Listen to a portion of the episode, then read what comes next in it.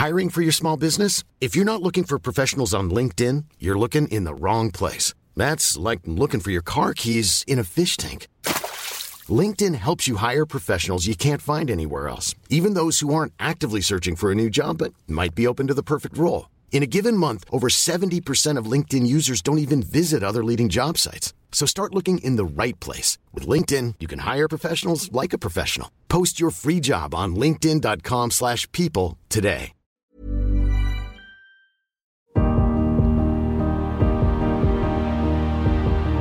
Bonjour, je suis Agathe Le Caron. Bienvenue dans Les Rescapés, le podcast qui vous parle de ces gens qui ont vécu une déflagration dans leur vie, qui a signé la fin de leur vie d'avant et conditionné leur destin. Nos témoins sont des survivants. Ils auraient pu sombrer, mais la fracture qu'ils ont vécue a parfois donné du sens à leur vie ou révélé une partie d'eux-mêmes qui serait certainement restée endormie. Aussi difficile que fut l'épreuve, ils sont parvenus à voir la vie d'un œil neuf. Parce qu'on n'a qu'une seule vie, celle qu'on vit. Parce qu'on ne peut rien contre les épreuves. Comment gérer l'après? Comment vivre cette renaissance pour qu'elle ne soit pas une petite mort? N'oubliez pas, la vie a toujours plus d'imagination que nous. Je suis Mustapha. Il y a un peu plus de trois ans, tout allait bien dans ma vie. J'avais un superbe travail, une épouse qui m'aimait, une famille, des amis, une situation confortable. Tout était parfait.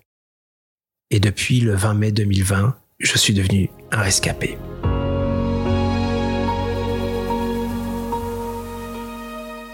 Je suis Mustapha, j'ai 56 ans. J'étais un directeur financier, papa de trois enfants. J'ai toujours une vie euh, qui a été euh, dictée par euh, la perfection, une vie bien rangée, tout était fleuri. Je suis le Benjamin d'une famille de cinq enfants. Mes parents viennent du Maroc. J'ai grandi dans une cité dans le 93 j'ai toujours été un enfant euh, doux, gentil, euh, très serviable, très obéissant, qui faisait tout comme on dit, qui travaillait bien à l'école, qui était aussi euh, très serviable avec sa maman. J'ai une maman qui était insuffisante rénale, donc dialysée. Donc dès l'âge de 10 ans, elle est tombée malade et avec une très très grande fragilité. J'étais un enfant qui avait une peur atroce de la perdre parce que cette maladie et toutes ces séances de dialyse l'amenuisaient un peu plus chaque jour. Et lorsqu'elle rentrait, euh, ben, elle n'était plus du tout euh, disponible pour nous, pour ses enfants, puisque euh, après une séance de 6 heures, ben, elle allait s'allonger et dormait au lit et on la voyait pas avant le lendemain matin. Donc on se retrouvait et sans le pilier de la famille, c'est une maman tellement aimante qui nous a donné énormément d'amour, qui nous a tous aimés de façon inconditionnelle et tous aimés de façon à ce que chacun des cinq enfants pensait qu'il était le préféré j'ai construit ma vie avec euh, cet amour et ce besoin presque obsessionnel, enfin je le dis aujourd'hui, d'aller dans leur sens, de plaire pas seulement mes parents, mais toutes les personnes qui étaient autour de nous, amis, famille, voisins, et plus tard à l'école, avec ce sentiment de vivre par rapport au regard des autres. J'ai grandi avec mon frère Rojdi qui avait 15 euh, mois de plus que moi on est très complices, on joue ensemble, on partage les mêmes copains, on partage les mêmes activités, et pourtant on est euh, deux êtres complètement différents. Moi, je suis l'enfant doux, sage, obéissant, très aidant, qui participe aux tâches ménagères, qui s'occupe de sa maman. Lui est plutôt euh, l'enfant rebelle, euh, un peu cancre, qui se moque totalement de ce qu'on peut penser de lui. Et donc, je grandis avec des parents et surtout un père qui va toujours nous comparer. Lui, il est beau. Toi, tu n'es pas gentil. Regarde ton frère, il travaille bien à l'école. Toi, tu n'es qu'un cancre etc. Et malgré moi, je jouissais un petit peu de cette image et de cette comparaison qui venait aussi euh, alimenter un peu ce besoin d'être à tout prix euh, à l'image de ce qu'il souhaitait pour moi et surtout parce que j'étais tellement comparé. Alors du coup, je suis celui qu'on va toujours désigner pour, euh, je sais pas, euh, lire une lettre, euh, faire un courrier et même accompagner mon papa à la banque parce que faut quand même préciser que mes parents ne savent pas lire ni écrire. Ils arrivent du Maroc, ils sont nés dans les années 30, donc ils n'ont jamais fréquenté l'école.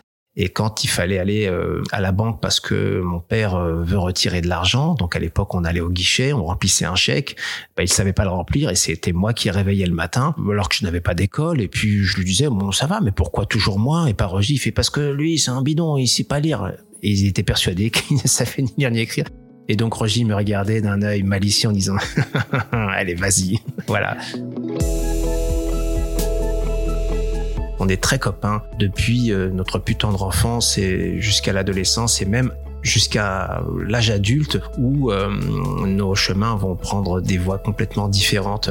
Je vais moi euh, poursuivre de longues études et lui va avoir la carrière qu'on sait et je me dis que lui a choisi sa voie alors que moi j'ai construit une vie qui était plutôt euh, à l'image de ce que mes parents souhaitaient et c'est légitime et je pense qu'ils l'ont fait par amour parce que n'ayant pas été à l'école, n'ayant jamais fréquenté les bancs de l'école, il souhaitait une vie meilleure pour celle de, ses enfants et, cette vie meilleure euh, passait forcément par euh, la réussite scolaire.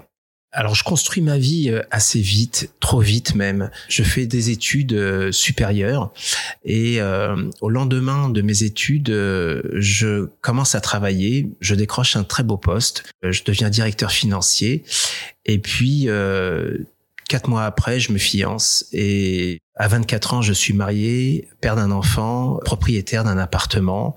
Et puis, euh, je crois avoir euh, construit la vie que je m'étais construite dans la tête, en tout cas, à savoir euh, un beau travail, un costume cravate, un beau bureau, des tableaux financiers, etc.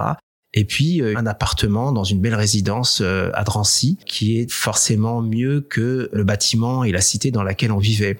Je me réjouissais d'avoir un appartement avec un ascenseur. Je disais, regardez, il y a même de la moquette et une glace pour se regarder. Tout est propre. Il y a des boîtes aux lettres qui ne sont même pas euh, détériorées. Et je pense avoir euh, abouti ou en tout cas accédé à la vie que j'avais peut-être euh, rêvé ou en tout cas que j'avais cru savoir désirer. Je me pose des questions. Il y avait une petite voix en moi qui me disait, est-ce que c'est vraiment ça que tu veux? Est-ce que cette vie-là te correspond? Ne voulant pas assumer le fait que j'étais en train de construire la vie d'une autre personne, en tout cas celle qui ne me correspondait pas, je faisais taire cette petite voix en lui disant tais-toi. Je m'évertue euh, pendant toutes ces années à me convaincre que oui, je suis un homme heureux, je vais rester euh, marié euh, pendant 24 ans, je vais avoir trois enfants, ça, c'est du pur bonheur. Je suis très heureux de mes enfants qui m'apportent euh, vraiment cet équilibre euh, et qui me donnent autant d'amour que je leur en donne. Et je suis très heureux de ça. J'ai quand même une vie où euh, j'ai des amis, je sors, je voyage, je gagne bien ma vie, donc plutôt une vie confortable.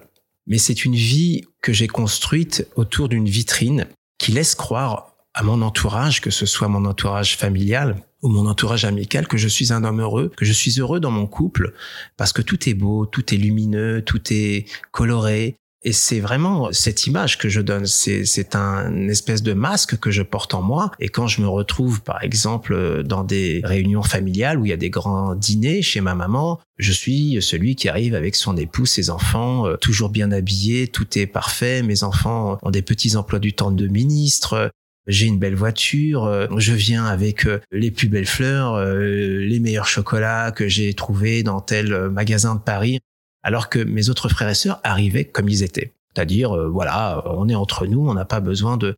Et puis, mon discours consistait à toujours alimenter cette vitrine. On a fait ci, on est allé voir tel spectacle, tiens, j'ai lu tel article dans Télérama. Et en fait, euh, ma fratrie m'a regardé, l'air de dire, Mustapha, mais sois toi-même, on s'en fout de tout ça, tu as pas besoin de faire ça avec nous.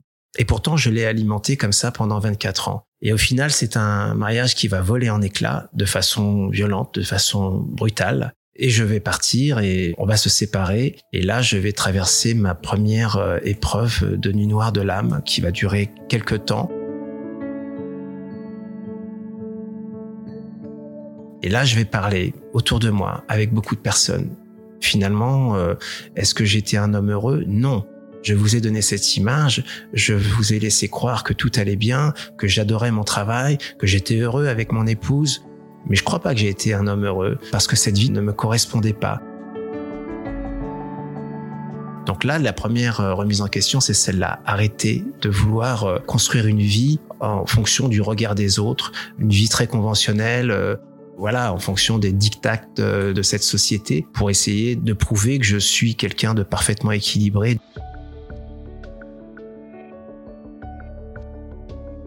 Je vais rencontrer euh, quelques années après euh, une autre femme où je vais croire enfin que ça y est, l'amour est là et je vais pouvoir à, à 50 ans construire maintenant quelque chose de véritable, quelque chose de solide, quelque chose de sincère. Et je crois enfin trouver du sens au mot amour, au mot couple on va vivre une vie un peu particulière puisque euh, elle vit à l'étranger et moi en France. Donc on va se voir à peu près tous les deux mois. Elle va se déplacer euh, en France ou je vais venir la voir au Maroc, mais avec la perspective de construire une vie qui va me projeter vers l'avenir. Et je crois être euh, quelqu'un qui est profondément aimé. Je suis heureux parce que j'ai rencontré quelqu'un. Je suis heureux parce que je suis avec cette femme. Je suis heureux parce que elle va changer ma vie. Et en fait, je lui laisse un peu cette responsabilité en donnant évidemment 100% de moi, de mon temps, de mon énergie. Et tout a explosé le jour où j'ai commencé à m'affirmer en disant, euh, faudrait peut-être qu'on passe à autre chose maintenant. Je vais venir au Maroc, mais là, je vais venir chez toi. Et là, le couple a explosé. Enfin, elle, elle a explosé et elle m'a annoncé qu'elle arrêtait cette relation, que je l'avais profondément déçue. Elle m'envoie un mail pour me dire euh, que je l'avais profondément déçue, que son amour avait dégringolé et que euh, voilà, ce qu'elle avait beau essayer et que c'était terminé, qu'elle ne pouvait plus. Et c'est après euh, ce message que je vais avoir cet accident qui va bouleverser euh, ma vie, une vie qui va complètement s'effondrer. On est en pleine période de confinement. À partir de mars 2020, on est tous obligés de faire du télétravail. On va s'enfermer chez soi et en tant que directeur financier, je travaillais pour un, grand groupe euh, spécialisé dans le monde de l'enseignement supérieur mais un groupe mondial. Évidemment, en tant que directeur financier, euh, l'impact du Covid fait que on va travailler deux fois plus parce qu'il y a des, bien sûr, des impacts financiers euh, sérieux. Et puis, il faut aussi continuer à gérer les cours, donc mettre en place tous les outils, etc. Bref, je travaille sans m'en rendre compte 12 à 13 heures par jour. Je commence tôt le matin, je finis tard le soir, mais je m'en rends pas compte parce que je suis chez moi. Et ça, ça va durer pendant deux mois jusqu'au moment du déconfinement. Et une semaine avant de recevoir ce fameux mail où elle m'explique que tout est terminé, sans explication, sans même vouloir euh, en parler euh, par téléphone, donc elle m'efface euh, littéralement de sa vie. Je vais faire ma première sortie. Je suis invité à une soirée chez des amis d'une amie et puis je me dis bon allez, c'est peut-être le moment, peut-être de se changer les idées, de sortir. C'est vrai qu'on ça faisait deux mois qu'on vivait euh, de façon complètement isolée, enfermée. Et puis euh, je sens quand même une très très grosse fatigue, une lourde fatigue physique, psychique. Et puis je suis euh, terrassé par cette séparation. Et durant cette soirée, je ne sais pas ce qui va se passer. Je ne vais ni abuser d'alcool ni de rien d'autre. Et je vais me lever et je vais tomber à la verticale derrière la tête une chute assez violente que des personnes ont décrite comme si j'avais été violemment projeté à terre. Et je vais tomber derrière la tête et je vais me retrouver avec une bosse énorme devant. Je ne sais pas comment je vais parvenir à rentrer chez moi, mais je vais arriver chez moi, je vais m'allonger sur le canapé et à partir de là, je vais partir. C'est-à-dire que je ne réponds plus de rien, Ma petite fille de 12 ans arrive, elle me parle, je ne lui réponds plus. Et là, euh, elle est inquiète, euh, il est 20h, 21h, 22h, je n'ai pas fait à manger, je marmonne un peu à peine des choses, enfin, euh, et puis elle voit surtout l'état de ma tête. Hein. J'ai un front comme Elephant Man. Hein. Il y a même une petite phrase, je me souviens qu'à ce moment-là, elle me dit, papa, mais pourquoi tu as épilé tes sourcils? Parce qu'on voyait plus mes sourcils. Donc euh, elle s'inquiétait de plus en plus et tard le soir, elle appelle ma sœur qui vient. Elle ne comprend pas ce qui s'est passé. L'état de mon front l'inquiète aussi. Elle finit par euh, m'emmener en réanimation et en fait je partais. Je partais euh, réellement. C'est-à-dire que le trauma crânien, c'est un processus très lent. Et quand ils m'ont ausculté, la première chose qu'ils ont dit à ma sœur, c'est heureusement que vous l'avez ramené parce que dans les 24 heures, il partait. C'était fini.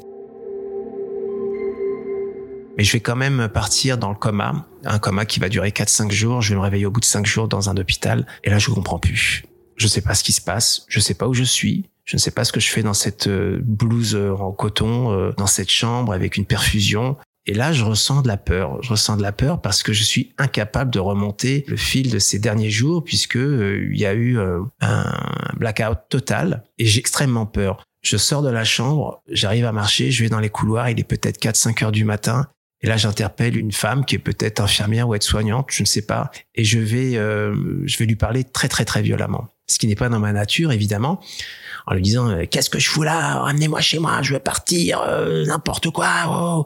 Et donc elle me ramène comme un demeuré dans ma chambre en disant calmez-vous, calmez-vous, votre famille viendra demain.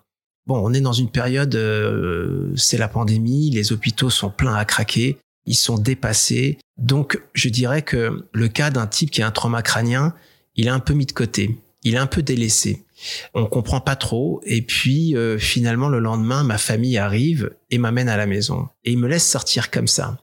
Et là, j'arrive euh, chez moi et je trouve du monde. Je vois beaucoup de monde. Il y a mes frères, il y a ma sœur, il y a mes grands-enfants, il y a mes neveux, mes nièces, etc. Et tout le monde est affairé, chacun euh, fait une chose, euh, range, euh, prépare à manger, fait des courses, etc. Enfin, c'est là qu'ils se rendent compte qu'ils ont affaire à un frère qui est métamorphosé, qui va devenir irascible, féroce, colérique. Le gentil frangin, le gentil papa qui est tout doux, qui est affable, qui est un peu effacé, qui a tendance à ne pas dire ce qu'il pense, qui a toujours euh, tendance à arrondir les angles, etc., devient euh, un monstre. Et là, je les envoyer balader, mais violemment. En fait, euh, c'est les conséquences du syndrome frontal. Les lésions frontales font qu'on n'a plus de filtre. Et on va dire ces quatre vérités. Le filtre, c'est ce qui nous permet à un moment donné de dire à quelqu'un, est-ce que tu peux parler un peu moins fort et non pas lui dire ferme ta gueule c'est un peu ça. Sauf que quand on a plus ce filtre, on dit ferme ta gueule, tu parles trop fort. C'est violent, c'est un côté un peu désabusé, euh, violent, agressif, mais il y a qu'une personne, mon frère Rochdi, qui fasse se rendre compte que il y a des vérités, des vérités tues, des vérités enfouies au fond de moi, alors que tout le reste de la famille met ça sur le compte de la chute, du trauma, il ne sait plus ce qu'il fait, il ne sait plus ce qu'il dit, va dormir, repose-toi, euh, tu as besoin de dormir, etc. Lui se rend compte que c'est le petit Mustapha qui parle, c'est le petit frère qui en a marre, qui ne veut plus être l'enfant parfait, qui ne veut plus être le papa idéal, qui ne veut plus être le fils euh, exemplaire, qui ne veut plus être le parfait collègue, le, gentil mari, etc. Et ces vérités vont beaucoup déranger, parce que je vais tous les envoyer balader un par un, avec euh, violence, avec des mots durs, mais qui restent néanmoins des vérités.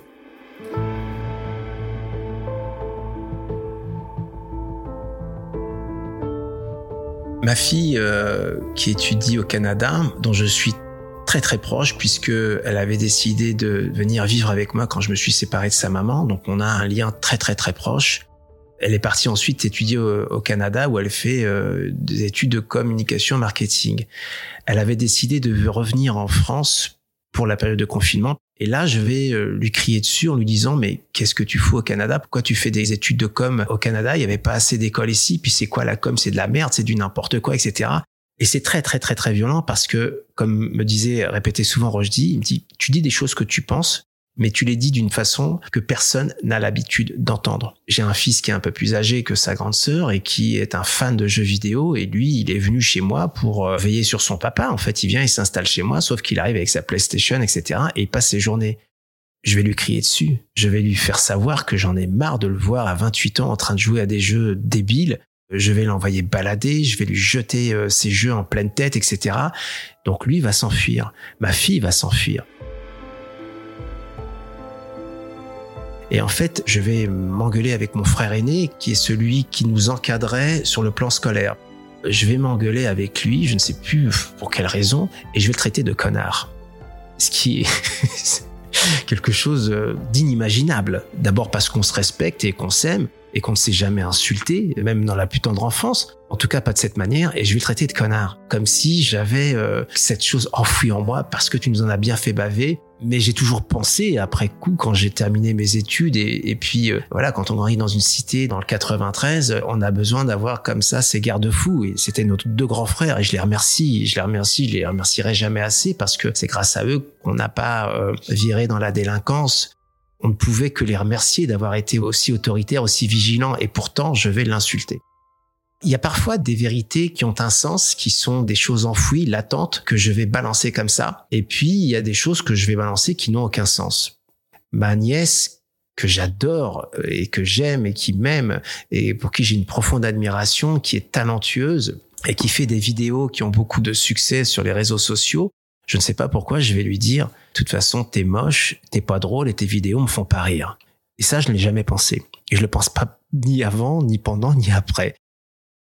Je ne ressens pas d'émotion. En fait, j'ai l'impression d'être complètement dénué d'émotions, de sentiments.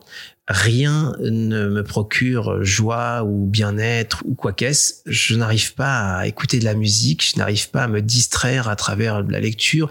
Même quand je regarde la télé, ça dure euh, dix minutes à peine j'ai rien envie de faire, je n'ai pas envie de sortir. Je tourne en rond dans ma maison comme un lion en cage. Je vis dans un monde qui m'a complètement ostracisé parce que je suis devenu infréquentable. Donc je suis complètement isolé et je crois que la seule émotion que je ressens est la tristesse. Mais une tristesse qui est décuplée par les effets du traumatisme crânien. Je regrette par moments d'être revenu sur Terre parce que j'estimais que durant ces cinq jours, je m'imaginais être parti dans l'au-delà et puis euh, j'ai frappé à la porte euh, de l'univers et on m'a dit non non c'est pas ton heure, euh, retourne. C'est pas pour toi, c'est pas pour maintenant.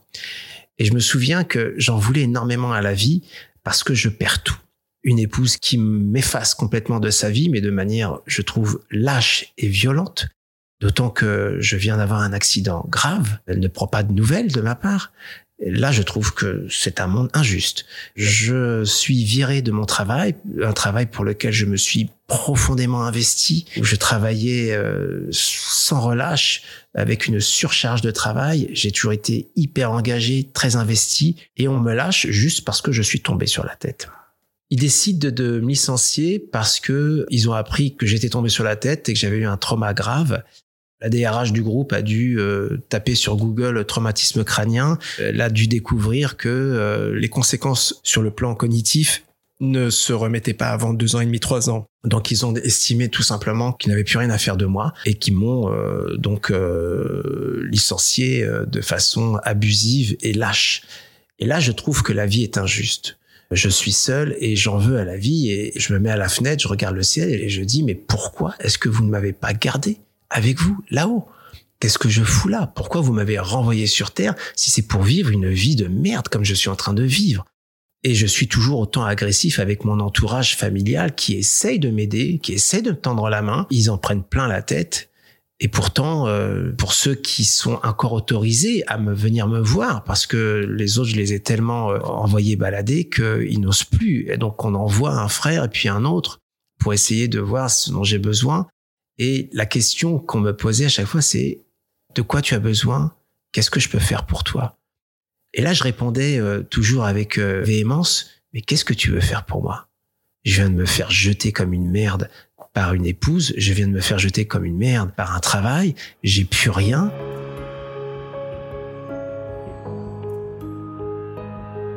Je me rends compte à ce moment-là que je suis euh, dénué de sentiments, que je n'arrive pas à ressentir euh, des émotions. Et en fait, euh, je perds tout simplement l'envie. L'envie de, je sais pas, sortir, aller me promener, l'envie d'écouter de la musique, l'envie de prendre un livre. Et d'ailleurs, je peux même pas lire trois lignes sans avoir à les relire dix fois. L'envie de regarder un film, l'envie de faire quelque chose. Et là, je deviens un lion en cage. Je vais euh, de ma chambre au salon, du salon euh, dans le couloir, le couloir dans la salle de bain, et je tourne en rond. Là, je commence à avoir peur. Et la seule émotion que je ressens et qui est certainement décuplée par l'effet du traumatisme crânien, de la commotion cérébrale, c'est la tristesse. Je me sens profondément triste. Et je regrette une chose, c'est que je n'arrive pas à pleurer. C'est dire à quel point euh, j'ai plus aucune perception.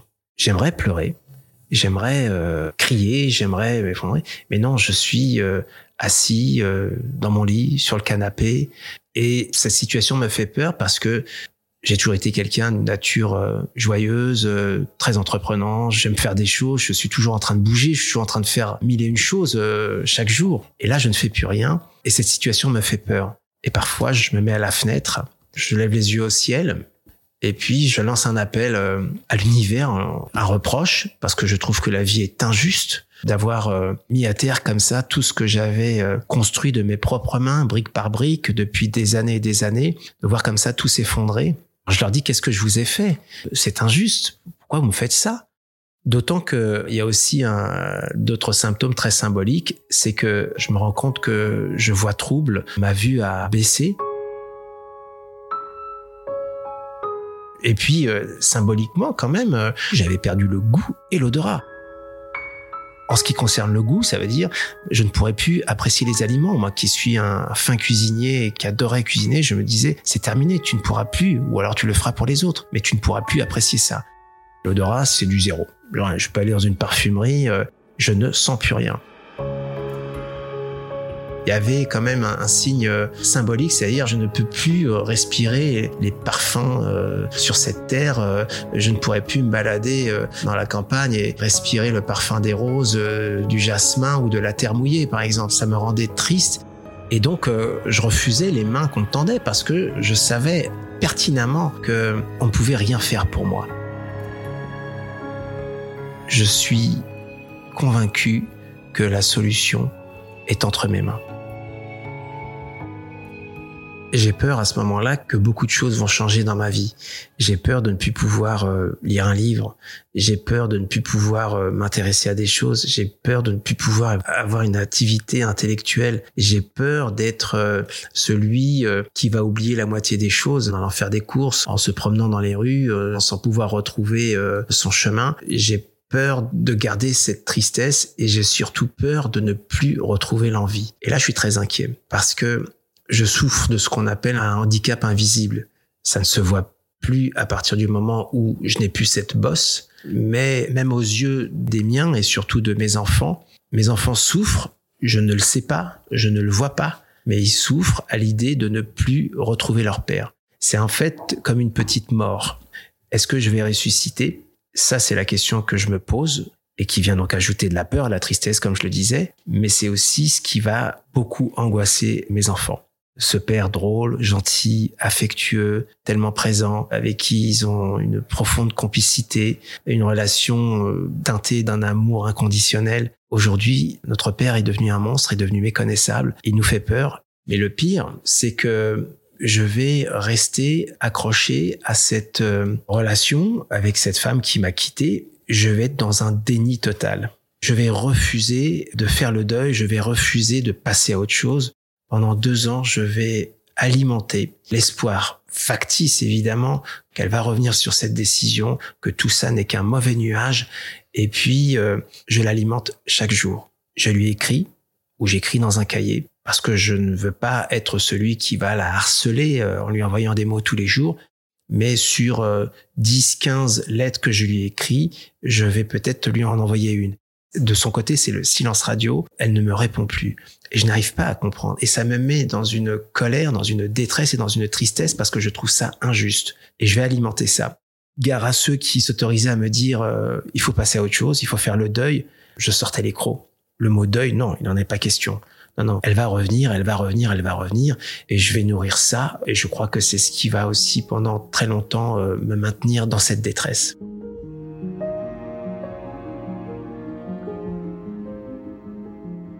La conscience de passer à côté de la mort, je crois que je réalise ça un peu plus tard. C'est-à-dire au moment où je vais euh, ressentir l'envie de sortir de ce puissant fond parce que je suis dans les ténèbres. Et là, je me dis, il t'est arrivé quelque chose que tu n'as pas choisi et que tu ne peux pas changer. Et à ce moment-là, on se dit, qu'est-ce que j'en fais? Quand il m'arrive une tuile, est-ce que je réagis en subissant les choses? Est-ce que euh, je reste dans la négativité? Est-ce que j'alimente cette souffrance qui d'ailleurs euh, va être deux fois plus importante quand on est dans le refus et la colère? Ou alors est-ce que je vais essayer d'en tirer des leçons? D'en faire quelque chose, en tout cas euh, une forme de résignation et d'acceptation. Et c'est là que je me dis, il y a deux choix possibles. Dans l'état où je suis, si je vais voir mon médecin généraliste et que je lui explique ma situation, euh, ma chute, ma séparation, euh, mon licenciement, euh, mon isolement, etc., il va me prescrire et des anxiolytiques et des antidépresseurs et des cachets pour dormir. Donc je vais être sous ma couette, complètement shooté. Et puis ça va rassurer tout le monde. Soit je me dis, il faut peut-être essayer de commencer à te poser les bonnes questions. Qu'est-ce qui t'est arrivé pourquoi il t'est arrivé euh, cette chose euh, abominable et puis finalement si c'était pas une chose abominable si il fallait à un moment donné faire confiance à l'intelligence universelle et de se dire bah, pourquoi tout ça, ça m'est arrivé? Il y a forcément un sens, il y a forcément une raison. Et c'est là que j'ai commencé à cheminer.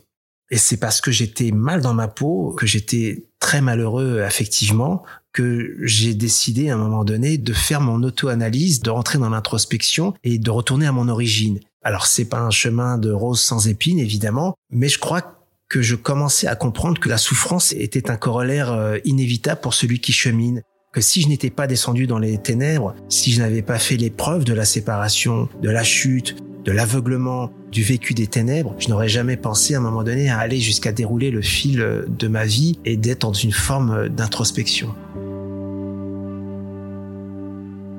Quand on commence à réfléchir dans ce sens et qu'on commence à se dire, bah non, la vie n'est pas injuste, il y a certainement un sens, des leçons à comprendre de tout ça, je pense que déjà on se met sur le bon chemin. C'est-à-dire qu'on n'est plus là en train d'alimenter euh, la souffrance, la tristesse, la colère. On se dit, il y a quelque chose et je vais essayer de comprendre ça. Par contre, je pense que même si je fais appel à toutes mes ressources, je ne serai pas capable de pouvoir y arriver seul. J'ai besoin d'avoir des personnes qui m'aident. Et en fait, euh, au lieu de suivre la médecine conventionnelle, prendre des anxiolytiques, des antidépresseurs, je vais choisir la voie de la spiritualité. Alors, je me disais à qui je peux m'adresser? Appelons ça comme on veut, l'univers, le ciel, les archanges, mais il y a aussi peut-être mes défunts, mes parents, mes grands-parents. Et puis, à mesure que j'avance, je vais rencontrer des personnes. Les personnes vont se mettre sur mon chemin. Sans que j'aille chercher sur Internet ou des coordonnées que des amis vont me donner, les personnes vont venir à moi. Je vais rencontrer d'abord une femme qui s'appelle Magali, qui fait des lectures d'âme. Et je vais apprendre beaucoup de choses à travers ça. Elle me fait des lectures d'âme et là, je plonge dans mon histoire. Je plonge dans les compréhensions. Je vais rencontrer une dame qui s'appelle Swan, qui elle va beaucoup m'aider à guérir de cette dépendance affective. Et puis euh, un autre maître chaman, je vais assister à des séminaires de retraite spirituelle. Et là, je rentre dans cette sphère. Alors ça inquiète beaucoup autour de moi. Et c'est ça qui est surprenant, c'est que je n'ai pas un chemin de guérison euh, classique, conventionnel. Je fais beaucoup de méditation. Je me suis acheté une statuette de l'archange Raphaël. Je l'ai aussi en tableau. J'allume des bougies et je fais mes prières, etc. Mais finalement, je leur dis, mais vous savez, vous pourriez venir me voir et vous me trouveriez allongé sur le canapé ou dans mon lit, complètement shooté par les médicaments et vous trouveriez ça normal en disant, c'est super, c'est bien, tu te guéris. Et je vous dirais, je vois une psy euh, deux fois par semaine, ben écoute, c'est super, etc. et tout. Tout le monde trouverait ça normal. Mais à partir du moment où je suis sur ce cheminement spirituel qui m'élève et qui me libère, qui me donne ce sentiment d'épanouissement, qui me donne aussi ce sentiment d'arriver à aligner chaque corps de conscience, je leur dis, dès lors que ça me fait du bien, je dis, je suis pas dans des sectes, je deviens pas fou. Mais c'est ce chemin-là qui va m'aider à traverser euh, cette nuit noire de l'âme et à prendre conscience aussi que, effectivement, je suis passé par la mort et que j'en suis revenu. Et quand on revient de ça, on se dit, stop, on arrête tout. Changement, changement, changement.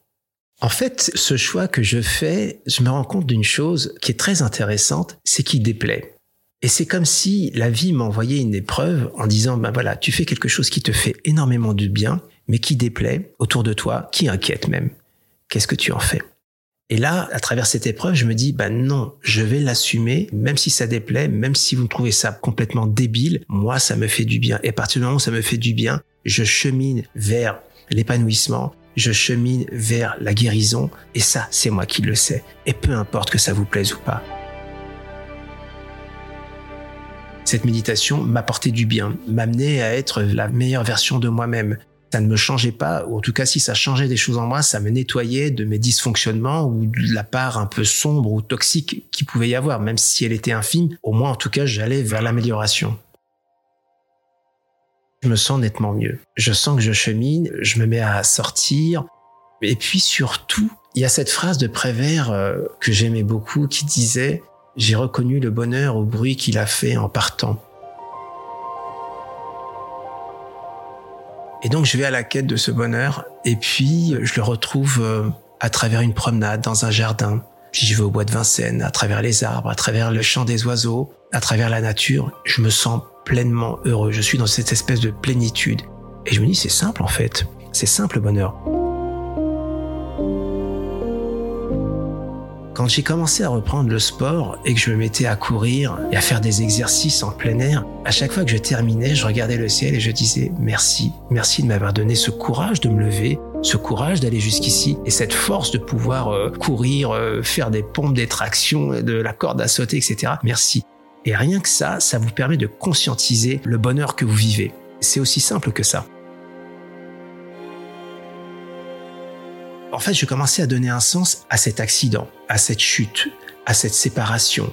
Et même ce travail qui m'a complètement jeté à la rue, il y a un sens qu'il fallait comprendre. Je disais au début, dès que je me suis mis à travailler, il y avait cette petite phrase en moi qui me disait t'es pas fait pour ça, mais t'es pas fait pour travailler derrière un bureau, à faire des bilans, des budgets financiers, des business plans. Enfin, ça se voit que ça ne t'intéresse pas. Et finalement, la vie m'a dit, arrête ce travail, il est pas fait pour toi. Regarde, tu peux donner tout ce que tu veux, tu peux te sacrifier, tu peux y laisser ta santé. Un jour, on te fout à la porte, on te jette comme un chien abandonné. Et quant à cette séparation, ce remariage, Évidemment que je pouvais toujours m'amuser à, la critiquer, à la juger, à lui infliger toutes les responsabilités. C'est quand on arrive à un moment donné à se dire quelle est ta part de responsabilité dans cette séparation?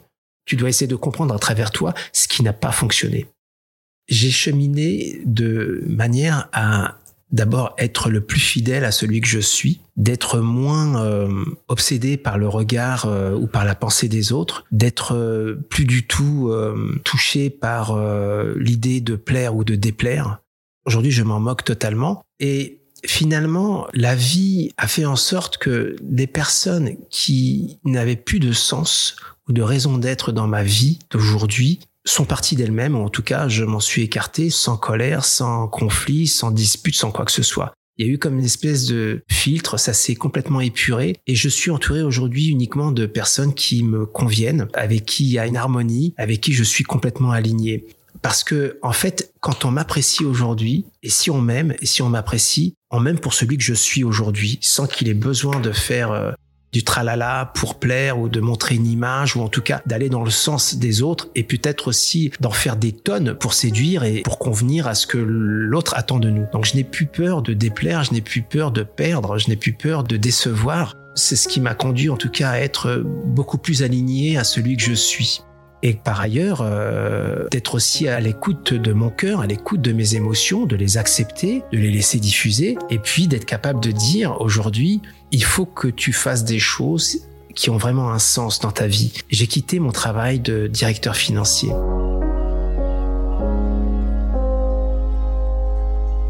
Alors parallèlement à, ce chemin de guérison, je continue de voir euh, mon neurologue et euh, il continue son traitement et puis, euh, il fait ses tests et il se rend compte de consultation en consultation, de semaine en semaine, que je vais de mieux en mieux.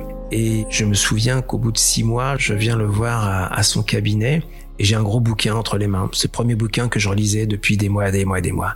Et là, il me dit, attends, tu es en train de lire ça? Je lui dis, ouais. Mais tu l'as commencé? Je fais, non, j'en suis à la moitié. Il me fait, attends, donc tu lis? Et là, il se prend la tête entre les mains en disant, mais je ne comprends pas. Et au terme de la dernière euh, consultation, on avait bien sûr euh, tissé un vrai lien d'amitié. Il me dit, tu sais, j'ai discuté avec mes confrères, je leur ai montré ton dossier, ils ont vu l'état des IRM, l'état de ton lobe frontal, des lésions, et quand je leur ai expliqué là où tu en étais aujourd'hui, ils n'en revenaient pas. Ils ne me croyaient pas on en a conclu que tu étais un, vrai miraculé parce que tu as guéri au bout de 6-9 mois, là où d'autres vont mettre 2-3 ans. Et aujourd'hui, tu as un discours cohérent, tu lis et tu as même commencé à écrire. Je n'ai pas d'explication.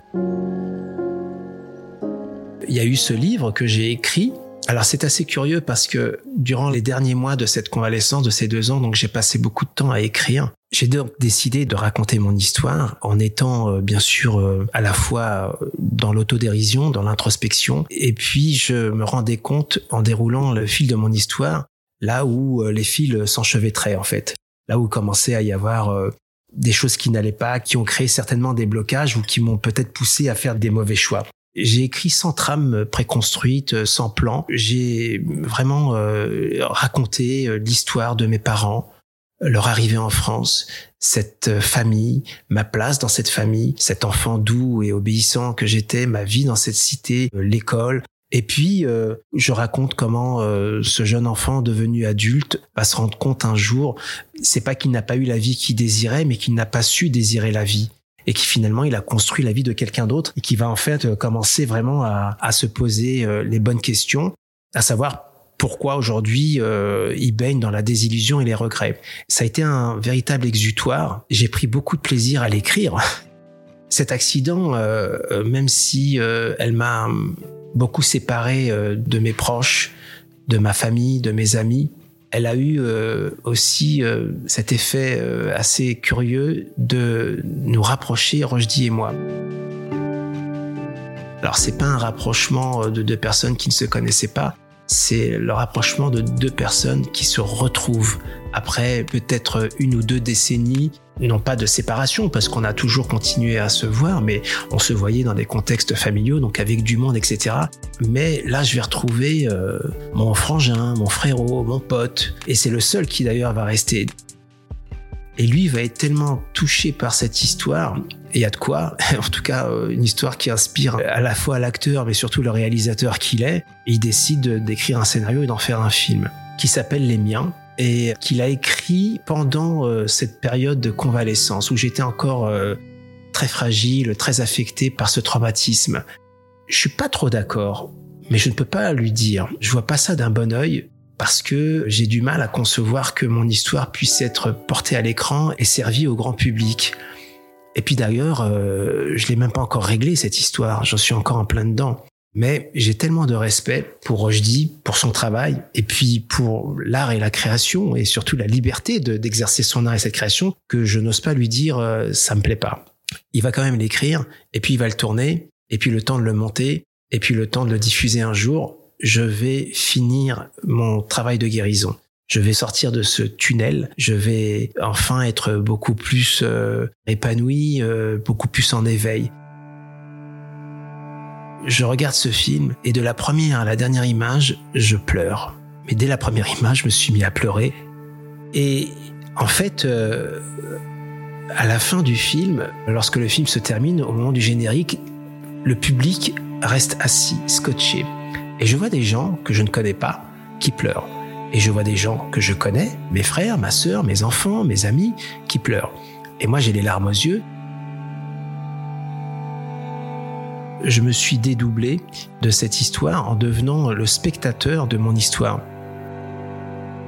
Ce film que je voyais d'un mauvais œil au départ, finalement, a été une véritable thérapie. J'ai pleuré parce que j'ai eu beaucoup de peine et j'ai eu mal pour ce Mustapha-là que je vois à l'écran, qui est par ailleurs formidablement interprété, mais c'est celui-là que j'avais envie de prendre dans mes bras. Parce que celui que je suis aujourd'hui va très bien je suis tellement heureux et j'ai tellement de peine. J'ai cette compassion. On est sorti, donc euh, je refusais qu'on me regarde avec beaucoup de peine, avec euh, beaucoup de tristesse. Je leur disais juste, j'ai de la peine, c'est dur ce qu'il a vécu. Et après, euh, me cherchait partout, partout, partout, parce qu'il y avait un, cocktail, il y avait du monde, etc. Et quand il m'a vu, il est arrivé, puis il me regarde, l'air de dire alors, alors? Et là, je le prends dans mes bras, je lui dis merci. Tout simplement, merci. J'ai pas d'autres mots, j'ai pas de discours, j'ai pas envie de faire une analyse. Je lui ai simplement dit merci parce que j'ai pleuré pour ce Mustapha-là. En fait, j'ai réussi à comprendre que la vie ne fait jamais les choses comme ça sans raison. Alors, guérir de ces blessures, ça veut pas dire qu'elles n'existent plus, ça veut dire simplement qu'elles ne nous contrôlent plus. Et moi, j'avais besoin de guérir de pas mal de blessures. Donc, la vie m'a servi euh, sur un plateau. Euh, allez, la blessure d'abandon, la blessure de rejet, la blessure de trahison, euh, tout y était, vraiment. Et c'était à moi de comprendre. Et après, on est beaucoup plus en paix avec soi-même. Et je pense que j'ai été aussi à la recherche de cette enquête de paix intérieure. Et aujourd'hui, je vis d'abord maintenant de l'écriture. Donc, vous voyez, toute expérience, aussi difficile, aussi douloureuse soit-elle, elle vaut la peine d'être vécue. Tout dépend de ce qu'on en fait. Et ça, c'est la liberté de chacun. Et moi, essayé de faire quelque chose de cette histoire, de ce que je considérais comme un drame. Aujourd'hui, je me dis juste, la vie a simplement euh, décidé qu'il était temps d'appuyer sur le bouton pause, parce qu'il y a des choses que je ne comprenais pas. On va tout ratisser et on va tout recommencer en reconsidérant tout. Et parfois, la vie peut le faire de manière violente. Moi, ça a été assez violent. une chute, un trauma, un coma, bien sûr que c'est violent tout ça. Mais peut-être qu'il faut passer aussi par là pour mieux comprendre et en tirer des leçons. C'est ce que moi j'ai appris de la vie. Aujourd'hui, j'ai presque envie de dire merci, merci à la vie, même si j'ai vécu des choses douloureuses, des choses difficiles, même si je, suis passé euh, par cette euh, nuit noire de l'âme, je ne serais jamais celui que je suis aujourd'hui si je n'étais pas passé par tout cela. Je considère euh, cet accident et tout ce qui a suivi comme un cadeau. Alors, si c'était à revivre, je préférais le revivre autrement, hein, de façon un peu plus light quand même, évidemment. Mais je ne serais pas celui que je suis aujourd'hui. La vie m'a permis aujourd'hui de vivre quelque chose qui donne beaucoup plus de sens à ce que je fais. J'ai la chance aujourd'hui de travailler avec différentes associations et d'intervenir dans des écoles, dans des collèges pour faire des ateliers d'écriture mais également avec euh, l'association Lire pour en sortir où je fais des interventions dans des prisons, où je fais des ateliers de lecture avec des détenus. Alors quand je rentre dans un centre de détention et que je rencontre 15 détenus et qui se retrouvent tous avec mon livre entre les mains, un livre qu'ils ont lu et qu'on va parler pendant 2-3 heures, je ressors de là avec les larmes aux yeux et ils osent dire, monsieur, j'ai pleuré en lisant votre livre. À chaque fois que je ressors de toutes ces rencontres que je fais aujourd'hui, que ce soit à travers des colloques sur le traumatisme crânien, quand je fais une journée complète au CHU de Nantes pour rencontrer des malades atteints du traumatisme crânien, j'ai l'impression aujourd'hui que ce que je fais sert à quelque chose, m'épanouit, m'enrichit et donne du sens. Il a fallu que j'attende d'avoir 55 ans pour enfin comprendre aujourd'hui J'ai retrouvé l'amour et j'ai retrouvé des vrais liens avec ma famille qui sont, je dirais, beaucoup plus sains parce que j'ai réussi à comprendre qu'il fallait que je mette de l'équilibre dans mes relations. je ne sais plus quel texte de Brassens où il dit le temps d'apprendre à vivre, il est déjà trop tard. J'apprends à vivre aujourd'hui, il est jamais trop tard.